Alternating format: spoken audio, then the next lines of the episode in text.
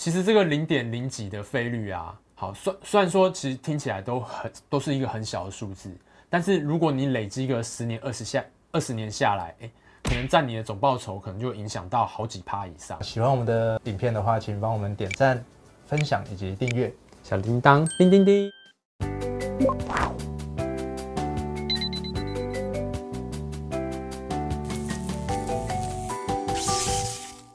欢迎来到财富开麦啦，我是麦克风，我是金伦，大家好，大家好。大家在投资台股的时候，第一档会想到的股票是什么？我觉得是零零五零了。对，没错，就是对于一般没有在就是研究股票的人来说，投资一档好的 ETF 是一个非常好的选择。对，我们可以长期的去追随就是股市的成长。好，像是例如说以零零五零来说的话，诶当你买进零零五零的时候，你就可以直接参与台湾的经济成长。就是在投资各国股市的时候，我们都可以预期，就是长期的报酬率大概会在五趴到十趴之间。对，也就是说，我们只要能够长期去持有，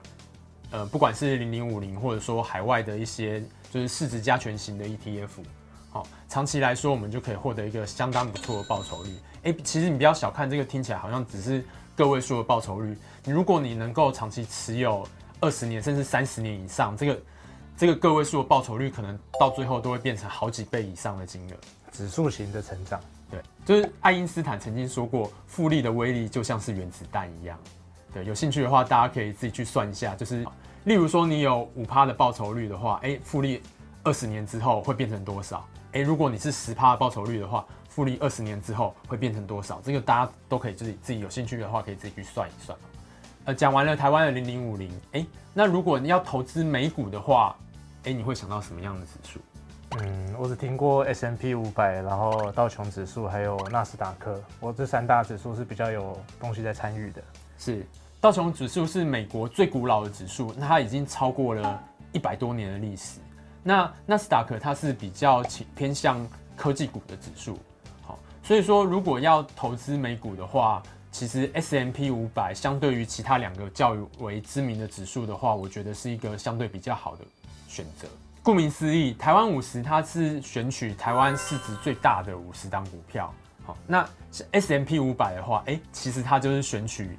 美国股市当中，可能是最好最优质的五百档股票。S M P 五百，它的就是它的成分股其实是非常多元的，包含了就是科技呀。金融啊，然后资讯啊，然后消费品、能源，对，它分分散在可能十几个以上不同的产业。如同刚刚所讲，跟只有三十档股票的道琼指数相比的话，它能够拥有更好的市场代表性。当你买进 S&P 五百的时候，你已经持有了美国市场的八十趴左右，好，而且你持有的是一个相当分散的投资组合。好，那。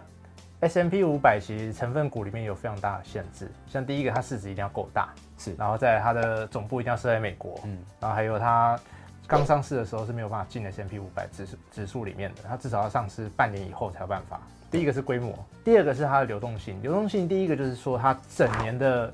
这个成交值要大于它的市值，是，那第二个是它的。股权要够分散，至少五十 percent 在外面流通，就不能通都是大大股东持有。对对对，像台湾的全家啊，还有那些什么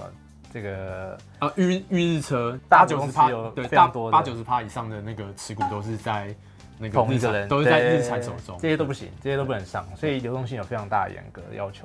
在第三个比较没有那么严格的定义，就是它的获利性，就是其实基本上你买进它，你几乎可以预期它几乎都是赚钱的，像 Tesla 就没有办法进去。对，那是因为特斯拉之前都在亏钱，虽然说它市值够大，然后长相也很凶，但是它还是没有办法进，因为它之前是亏钱的。所以大家在买进 SPY 的时候，大概都可以预期说，这一你买进的是一档就是大家都在赚钱的公司这样子。对，那其实像是 Tesla 的话，大家都在预期说，哎、欸，它其实今年有机会会在年底的时候有机会加入 S M P 五百，因为它已经开始赚钱了。对，但虽然因因为疫情的关系，我们也不知道说就是接下来几季会不会对了。对，如果如果说他接下来几季亏钱的话，他可能又要再延后才有机会加入。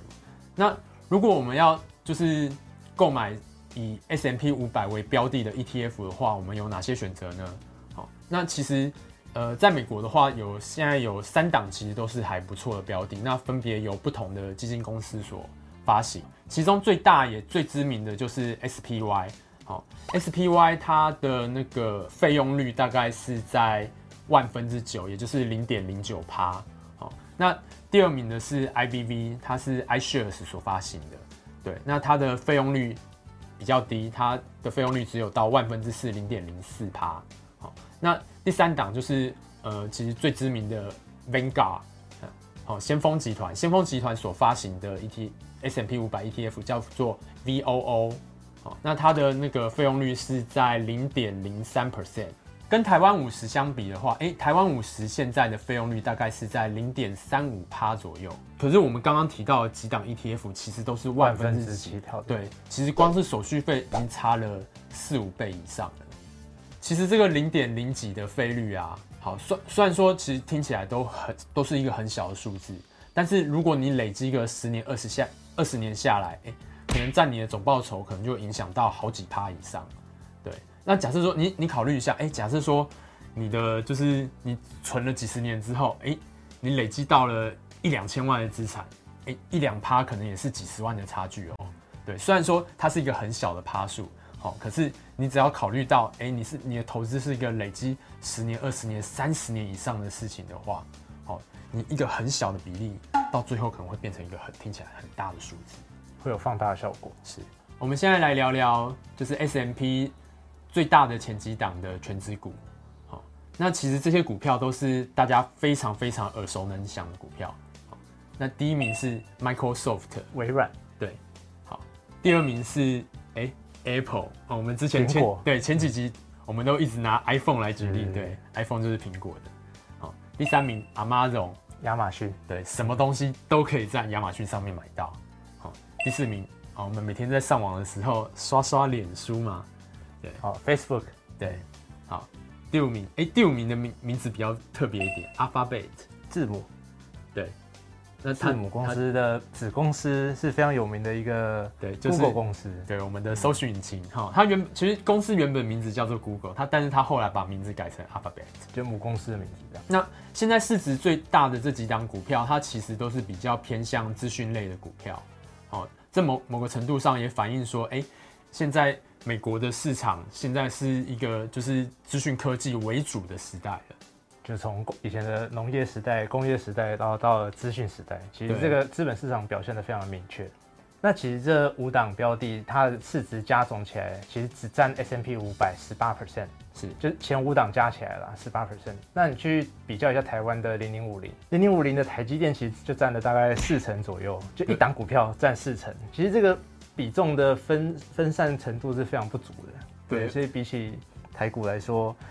呃，S M P 五百其实会比较分散一些，相它相对是一个比较安全的选择。其实在我大概在十年前写过一篇文章，就是在 complain 说，哎、欸，台湾五十持有台积电的权重稍微偏高了一些，对，但是那时候台积电的权值大概是在那个台湾五十的二十趴，现在已经又 double 了。是对，变成四十趴，所以就知道台湾五十的其他四十九档股票是多么的不争气，这样子。应该说台积电太争气，对，台积电实在太强了，我们的护国神器，是真的是护国神器。接下来我们来聊聊，哎、欸，如果你想要投资，就是像刚刚提到的这几档美国的优质的 S M P 五百 ETF 的话，哎、欸，我们又可以透过怎么样的管道？好，那。大家用什么方式去购买这个美股的部分呢？我会建议用定期定股的方式，因为定期定额跟定期定股，我是比较认同说，我去在高不管高低的时候，我就定期的买一个固定的股数。是，那这个固固定的股数，不管高的时候多多付一点嘛，低的时候少付一点。其实这个在就是高的时候，你资产也会其实也是高啦，所以你愿意付比较多钱。那便宜的时候，你也会比较穷，所以你可以少付一点，一样取得一 一样的股数。所以说定期定股会比是会是一个不错的方式。那这个定期定股的好处是什么呢？这个定期定股其实就是在，嗯，你不用择你不用择时，你就是不断的，你有钱你就丢，你有钱你就买，对，你固定强迫自己每个月强制的储蓄，嗯，像说你现在身上有一百万对台币，然后你不知道怎么怎么买，你也不用一大笔钱全部丢进去，因为你可能买在高点，谁知道谁知道明天会不会打仗。所以说，我们如果一次丢单一的钱到一个市场里面，其实是很危险的。那透过定期定股的方式，你可以把这一百万分成可能两三年的时间，慢慢分批分批慢慢的投入，然后你会得到一个相对平均的。对，这两三年的平均的价格就是你的价格。那我们要用就是采取什么样的管道去购买我们刚刚提到的 S M P 五百的 ETF 呢？其中一个就是合法而且安全的管道就是付委托。呃，为什么要采用付委托的方式呢？其实我觉得有一个很重要的点，当你发生意外的时候，钱会比较容易拿得回来。我听过一个案例，就是呃，他是在所谓的海外券商开户。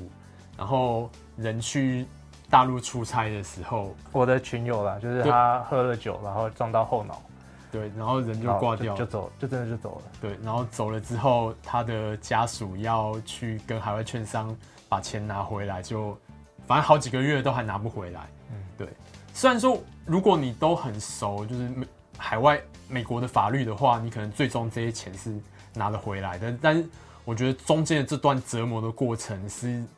一般人可能难以接受、难以承受，而且你会有很多遇到就是各式各样，例如说像是语言的问题，还有税法的问题。税法的问题，这些问题其实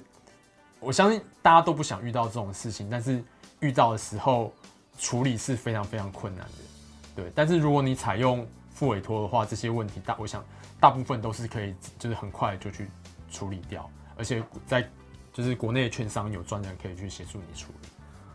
刚刚提到的内容虽然有点沉重，但是最后我们还是要提一下，就是说，哎，在台湾的券商有提供副委托的，嗯，就我们所知啦，现在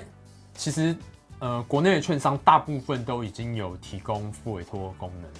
但是在系统上可能就是功能比较比较强大、比较齐全的，我我们觉觉得说还是可能还是就是以国泰还有永丰这两家为主。那以我个人在永丰这边有开户，那就是你要先去永丰银行去开一个外币户，然后再到永丰金证券去开副委托。对对，大概流程是这样子。对，你没有办法直接跑到永丰金证券要求他要帮你办这样。是，你需要一个外币账户，外币账户不同于台币的账账户，它是不同的账本。对，所以要区分开来。那今天我们对美股的介绍就到这边，好，谢谢大家，谢谢大家。喜欢我们的影片的话，请帮我们点赞、分享以及订阅。小铃铛，叮叮叮。